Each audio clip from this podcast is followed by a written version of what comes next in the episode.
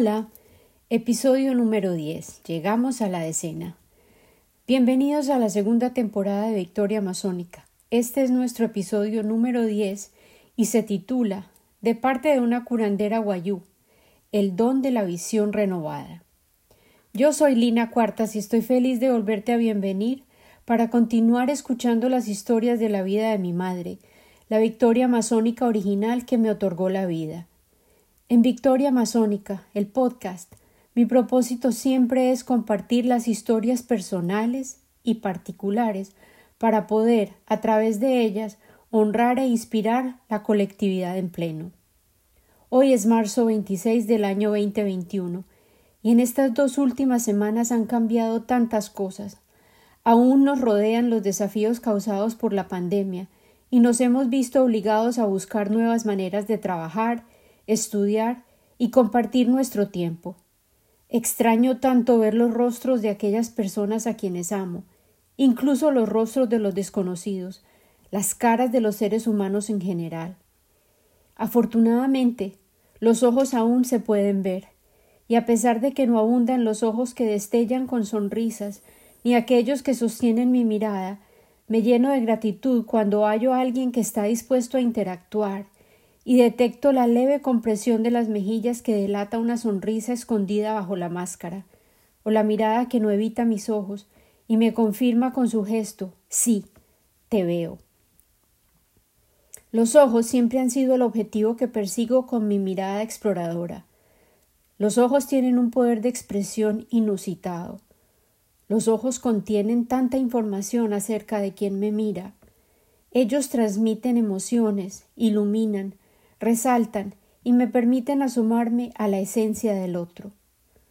Aprendí a leer los ojos humanos de la primera maestra de amor que tuve, la mejor, mi madre. Los ojos de mi madre eran de color verde jade, una mezcla de pigmentos claros y oscuros, iluminados intrínsecamente y con la capacidad de expresar emociones intensas y analizar, sopesar y penetrar hasta el corazón humano. La joven María del Pilar sabía que eran su atributo más cautivador y lucía esos ojos con coqueteo, intención y sabiduría. Y amaba sus ojos, los cuidaba y apreciaba aún más que un humano promedio, debido al accidente que detallé en el episodio anterior, durante el cual sus ojos se quemaron de manera tal que al despertar en el hospital no podía ver. Alguien la había empujado y cayó en una piscina que contenía niveles tóxicos de cloro, y su delicado tejido ocular se quemó con los químicos y requeriría sanar y regenerarse lentamente para poder recuperar su visión. A la pequeña María del Pilar le dieron de alta tan pronto como llegó su madre, Juana Inés, y se convirtió en la huésped de honor y la merecedora de los atentos cuidados en la enorme casa en Barranquilla, donde había llegado originalmente a pasar las vacaciones de Año Nuevo en enero de 1961. Debido a la insistencia y las súplicas de la abuela Juana, Varios oftalmólogos y oculistas acudieron a verificar que, de hecho, los ojos de la niña María aún parecían funcionales, pero todos declararon el mismo diagnóstico. Tan solo el tiempo determinaría si María del Pilar recuperaría la visión. Juana Inés estaba sumamente preocupada, pero ella no dudaba que esos ojos verdes preciosos sanarían, y mientras tanto se dedicó a alimentar el corazón y la mente de la niña María le leía cuentos, le contaba chistes, y el cuarto donde ella se alojaba se volvió la sala de recepción de la casa. La familia que había invitado a mi madre y a mi abuela era de descendencia libanesa, como muchas otras que vivían y prosperaban en Barranquilla, Colombia, durante los años sesentas y setentas. Eran comerciantes y poseían varios almacenes de enseres domésticos y textiles y viajaban frecuentemente al extremo norte de Colombia, a la península de La Guajira.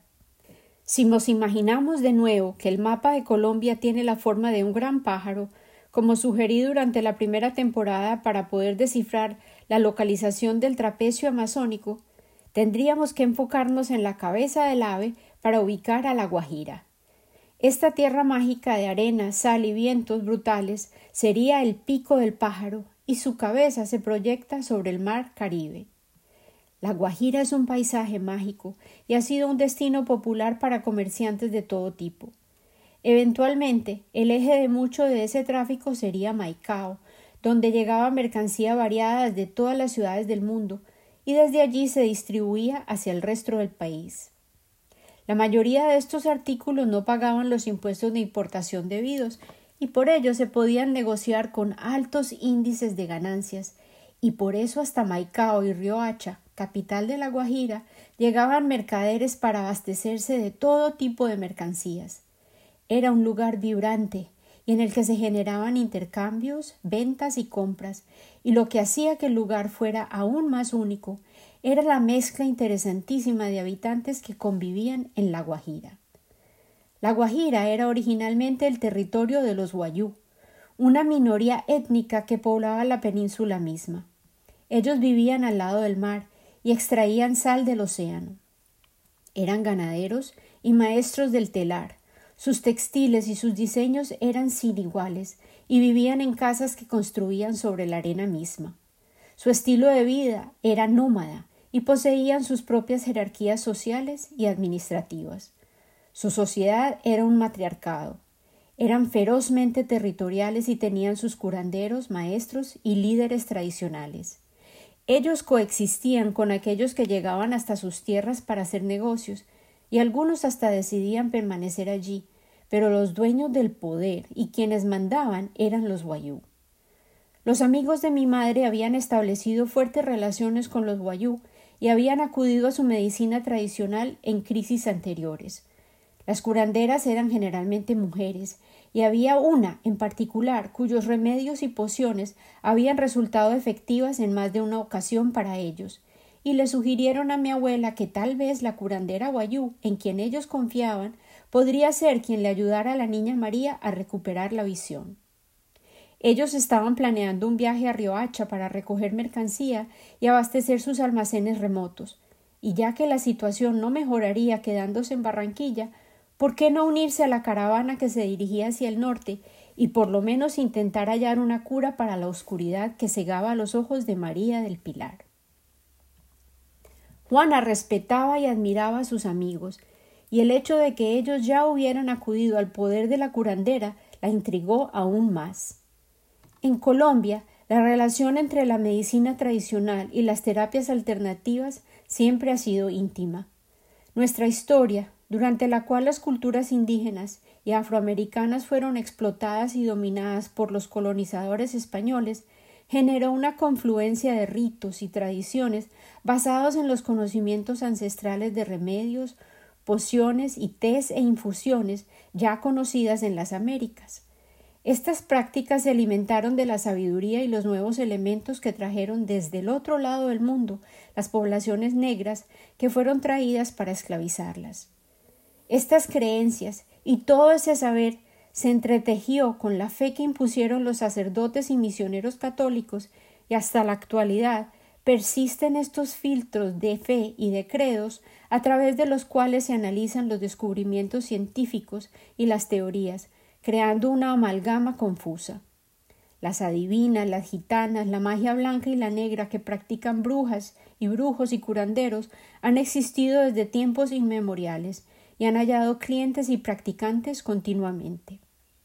Por lo tanto, no era inusual que la abuela Juana, al ver una opción, la posibilidad de una cura mágica y novedosa para los ojos de mi madre, hacia la Guajira partieron, sin dudarlo un minuto. Mi madre insistía que a ella nunca se le consultó si quería unirse al viaje o si estaba dispuesta a permitir que una curandera le sanara la vista con magia.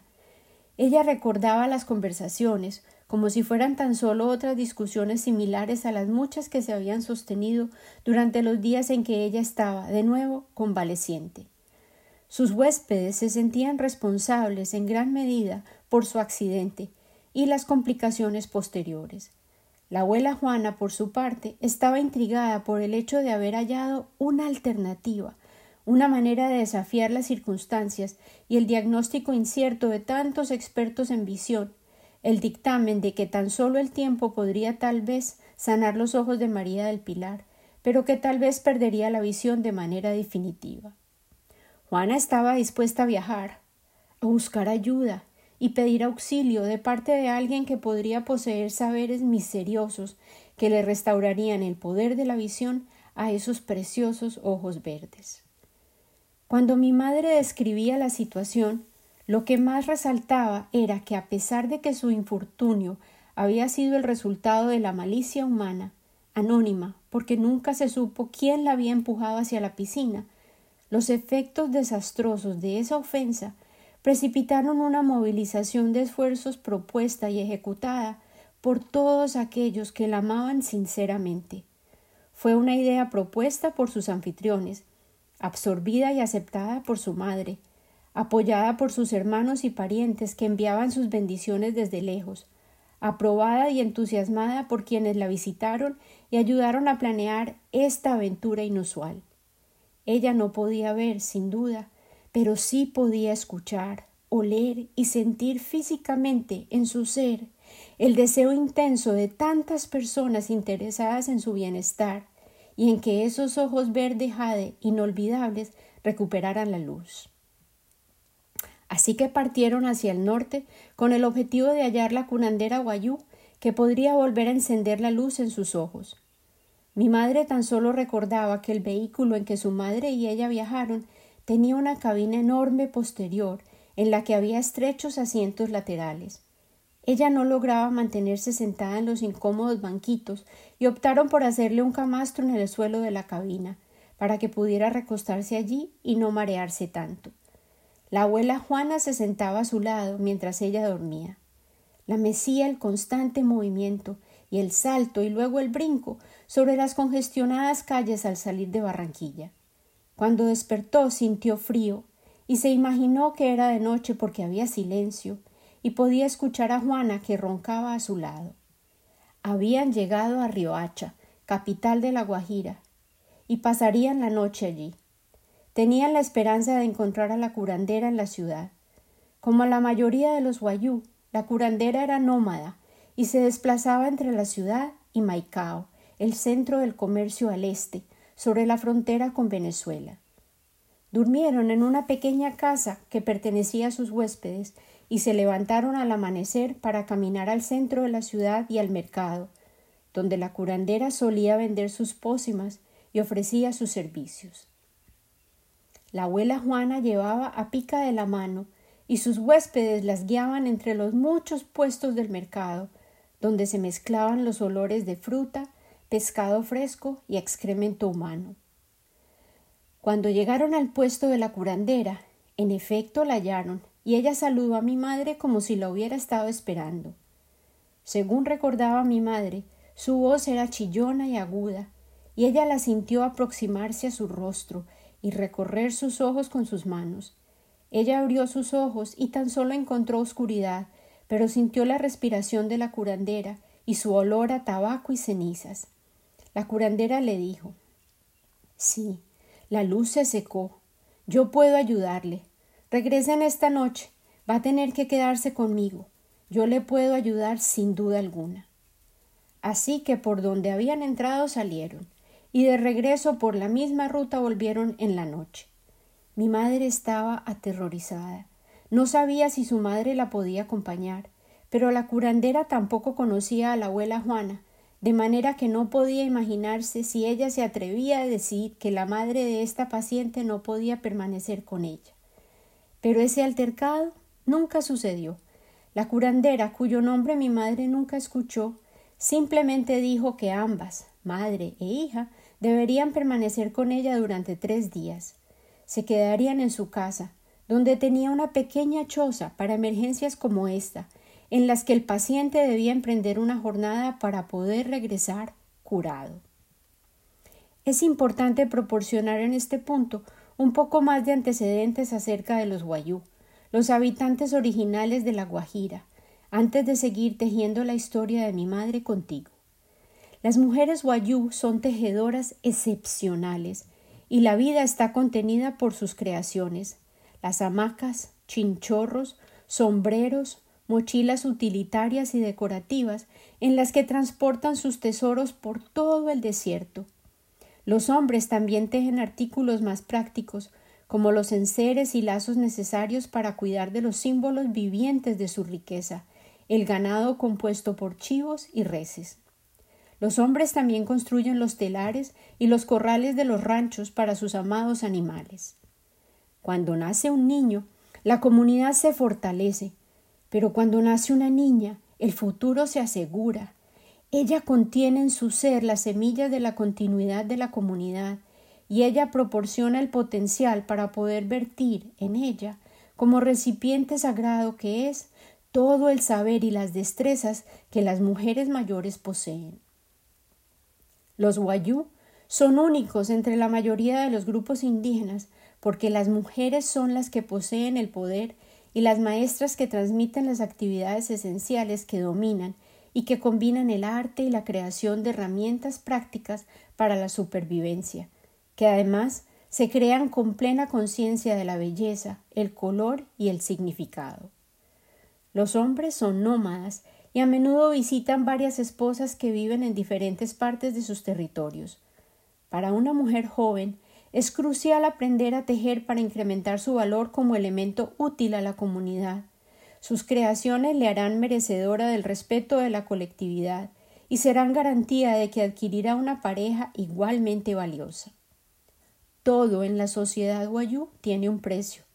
Nada se obtiene gratuitamente, pero la reciprocidad y una firme convicción del lugar único que tiene cada individuo en el telar de la comunidad misma es un valor esencial compartido.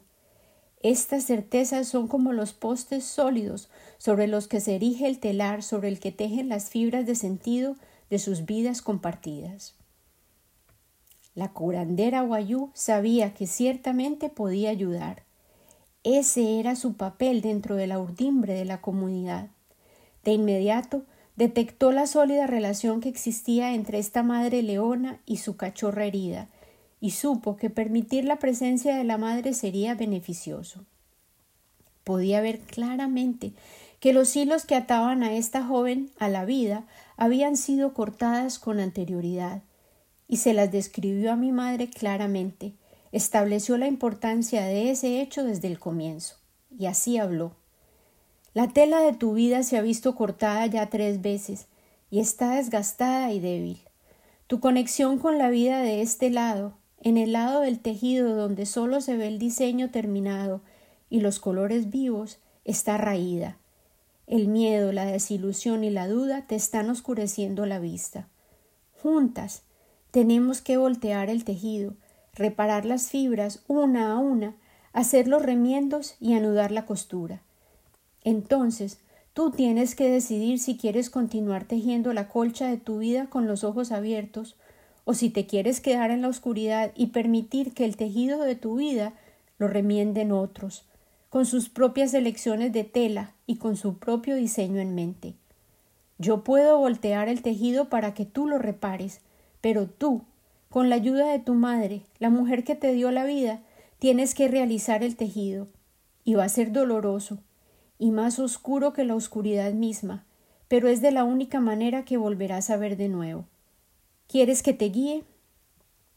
Pues claro que queremos, por eso hemos venido hasta aquí, contestó angustiada la mamá Inés, pero la curandera, ofuscada, respondió Esta es una decisión de María del Pilar, no suya. Usted solo puede contribuir con presencia. Mi madre respondió Sí, sí, yo quiero ver, yo quiero vivir. Es tanto lo que me falta por ver, por probar, por experimentar. Eso era todo lo que yo necesitaba escuchar, dijo la curandera. Luego colgó dos hamacas y le dijo a la abuela Juana y a Pica que cada una tenía que permanecer en su propia hamaca todo el tiempo. Mi madre recordaba haberse recostado en lo que parecía ser una sábana muy tosca, y la curandera le entregó un vaso con un líquido que sabía leche agria con vinagre. Ella se lo bebió, tal como le dijo la curandera, y luego sintió que estaba entrando a un largo corredor, como si estuviera soñando.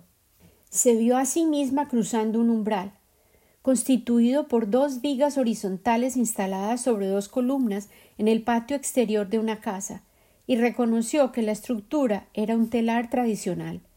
Se recostó plenamente, sintiendo que ya no estaba en la choza de paja en un desierto ubicado en La Guajira, en el extremo norte de Colombia. Se sentía liviana, como si no pudiera percibir su cuerpo. No sentía calor, ni frío, ni presión alguna, ni dolor, nada. Era tan etérea como una pluma, y sus pensamientos parecían infinitos también. Se dejó llevar por esa liviandad, totalmente, no anheló comprender ni controlar la acción. Sintió que alguien más estaba incursionando en sus pensamientos, reconoció la voz de la curandera y escuchó atenta. Todo lo que sabemos lo aprendimos de la tejedora, Wale Keru. Ella era la hija mayor de un hombre poderoso y su madre había muerto cuando ella era aún muy pequeña. La habían dejado al cuidado de las hermanas de su padre, sus tías, quienes la hacían trabajar y la ignoraban por completo. Wale Keru aprendió a tejer sola y utilizó su dolor y su pena para crear diseños hermosos y símbolos que plasmaba en sus fajas, hamacas y mochilas. Ella diseñaba sus piezas sobre la arena y aprendía de las arañas que se encontraba al tejer sola, en silencio. Cuando su padre al fin regresó, ella se dedicó a tejer toda la noche y le tejía piezas especiales que le dejaba para que él las hallara todas las mañanas. Sus hermanas siempre le decían que ellas habían tejido las maravillosas creaciones tejidas. El padre de Walequerú decidió que tenía que descubrir quién era el tejedor magistral de tales regalos excepcionales, y esa noche, cuando todo el mundo se había retirado a sus cuartos, él se escondió. No podía creer que sus hermanas hubieran podido crear esas piezas tan complejas. Se escondió detrás de la puerta y observó que su primogénita se llenaba la boca de capullos de algodón blanco. Las fibras luego salían de su boca, convertidas en hilo y teñidas con colores inusitados, y ella las iba enrollando con la ayuda de un uso de barro, creando un carrete de hilo listo para tejer. En una pequeña cesta que yacía a sus pies había más hilos de colores indescriptibles. Ella estaba tan absorta en su trabajo que no escuchó a su padre aproximarse a ella, pero cuando lo vio y leyó el asombro en sus ojos, ella se convirtió en una araña y se escapó por la ventana y nunca más regresó. Wale Keru, la tejedora, a veces aparece como una anciana en nuestros cuentos o como la pequeña niña que fue antes de decidir que prefería ser una araña que una humana olvidada, pero en cualquiera de sus formas es generosa con su saber, y ella le ha enseñado a todos los guayú todos sus secretos y su arte. La vida es un gran telar. Todo está conectado con todo lo demás. Hay hilos invisibles perfectamente teñidos que nos sostienen a todos y determinan cómo las acciones o inacciones de uno afectan al otro. Nadie puede escapar la fuerza de los hilos. Cuando te empujaron a la piscina, esa persona desencadenó una reacción que sin duda le afectará, pero esa fue su decisión. Ahora tú también tienes que tomar tu decisión. A medida que la curandera hablaba, mi madre podía ver cada escena que ella describía en su mente. Al fin se quedó callada, al afirmar que era ella la que tenía que tomar una decisión. En ese instante mi madre comprendió que en efecto podía ver los hilos que se habían vuelto visibles al escuchar a la curandera. Los veía a su alrededor. Se podía ver a sí misma en la hamaca y observaba el hilo grueso de plata que la unía a su madre. Podía ver las fibras que salían de la curandera y que se extendían mucho más allá de ella. Luego pudo ver mucho más allá de la pequeña choza en que estaban alojadas. Pudo generar una visión más amplia y vio más casas en el horizonte y las autopistas que se alejaban aún más, vehículos, y lo que parecía ser el mercado donde habían estado el día anterior. Había gente por todas partes, conectadas todos por hilos, rodeados por líneas invisibles para ellos, pero que estaban allí por doquier. Podía ver hilos que se remontaban hasta el océano que destellaba en la panorámica, y luego detectar más tierra aún más lejos, e islas, y se comenzó a marear un poco al percibir cuán alta estaba, muy por encima de la distancia que le permitía identificar detalles. Vio nubes y relámpagos y materiales que brillaban en el aire que los sostenía, arena, ríos de humedad, y comprendió que se le estaba otorgando la oportunidad de ver su propio planeta desde lejos, una esfera hermosa, entre verde y azul, también envuelta en hilos destellantes, que se extendían en la distancia. Era majestuoso. Ella sintió un hilo que emergía de su corazón y le alaba levemente. Sintió identificación y pertenencia que emergieron en su conciencia y comprendió que había sido testigo de todo este espectáculo con los ojos cerrados. Podía ver, no había duda alguna, con la visión interna de su corazón. El regalo que había recibido de la curandera era esta convicción. En efecto, podía ver, de una manera diferente y cuando sus ojos sanaran recuperaría su visión ocular, pero ya su visión sería más profunda, más amplia, más grandiosa. Había aprendido a ver de manera alterna precisamente por su ceguera. Se durmió y la visión que había vivido se repetía una y otra vez y ampliaba en círculos crecientes su ruta exploratoria previa, y cuando despertó al fin se sentía un poco mareada y hambrienta. Abrió los ojos y todavía no podía ver. La oscuridad seguía allí, pero ya no sentía la desesperanza que siempre la había acompañado antes. Ella sabía que podía ver en realidad. La curandera las agasajó con chivo asado, leche y queso de chivo. Luego comenzó a aplicarle una sustancia pegajosa y fría directamente sobre los ojos a María del Pilar. Ya ellas no eran paciente y sanadora, eran socias, y la niña María ya no sentía miedo, ni juicio, ni duda. Le gustaba la extraña sensación de frío que generaba el ungüento sobre sus ojos. Le recordaba la aplicación de la ceniza sobre la frente los miércoles de ceniza.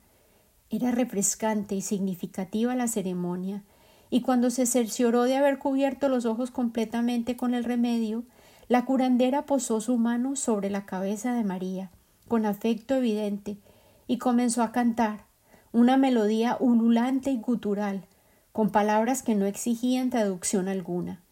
Era un canto antiguo, primitivo, que incluía gemidos, lamentos, llanto, y extrañamente se sentía como un ritual de nacimiento. María del Pilar sentía que estaba siendo bienvenida de regreso a la vida por manos diestras y expertas.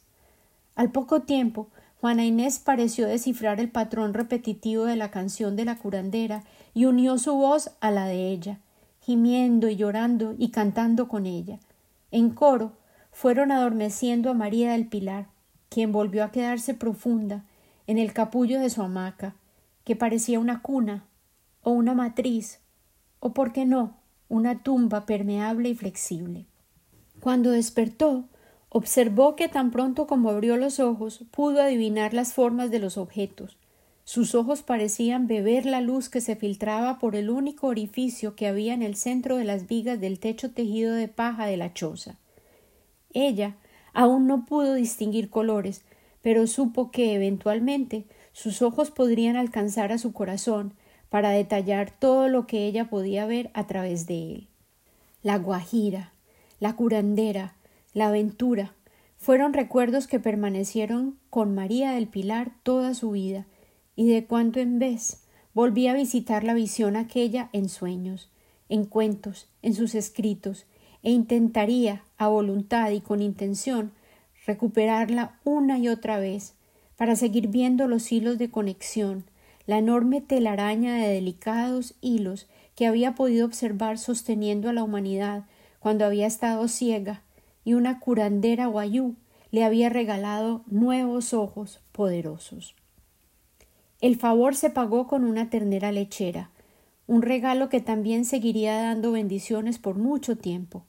El regreso a Barranquilla fue como un torbellino fugaz, aunque hubo tiempo para ir a la tienda de helados La Americana, a disfrutar su postre favorito, un frosomal, un batido de helado de chocolate, como ritual de despedida.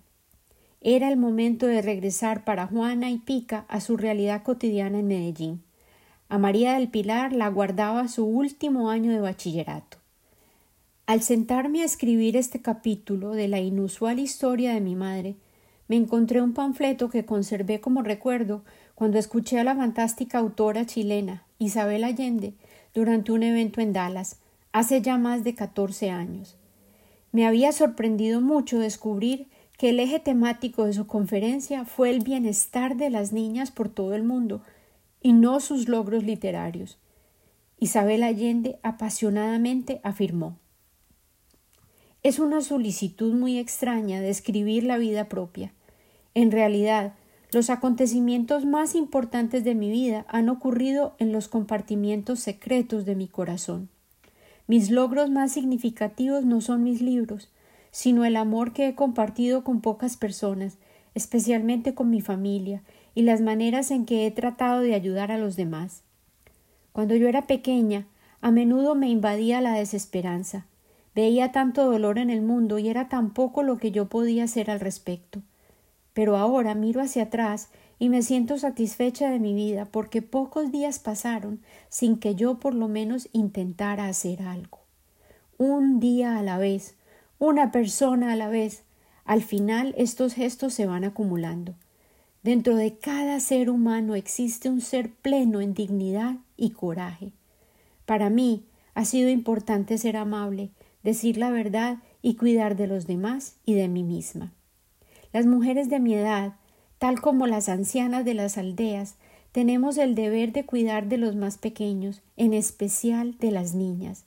Si el mundo va a evolucionar algún día, serán las mujeres quienes logren hacerlo suceder. Las niñas de hoy serán las mujeres de mañana. No podemos abandonarlas y esperar que se cuiden a sí mismas. Yo he tenido acceso a educación, el derecho a decidir sobre mi cuerpo e independencia económica. Las mujeres jóvenes que no reciben educación alguna y no aprenden destrezas, que no poseen autonomía sobre sus cuerpos y su fertilidad, pueden hallarse en situaciones de vulnerabilidad y ser víctimas de explotación. Cada uno de nosotros debe actuar de inmediato para proporcionar soluciones que les otorguen poder y control sobre sus vidas a las niñas, aun si tropiezan y se caen cien veces. Con nuestra ayuda pueden salir adelante. Las palabras de Isabel Allende me permiten conectar mi episodio anterior a este, tejiendo el mensaje de victoria masónica y reforzándolo con hilos más fuertes y coloridos hoy. Mi madre tuvo una madre que acudió a socorrerla, una aldea que asumió el desafío para hallar la manera de ayudarle a sanar, a recuperar la vista y el coraje, para proporcionarle apoyo para que se volviera a levantar y de nuevo volviera a intentar. Cada uno de nosotros puede ser esa mano amiga que ofrece ayuda, ese corazón amante que se anima a actuar y recordarle a quien cae que posee aún dignidad y coraje. Estos son los lazos que nos unen, tal como Valequerú le recordó a su gente, y tal como la curandera le recordó a mi madre, y como hoy yo te recuerdo a ti. Con mucho amor y gratitud, siempre, Lina.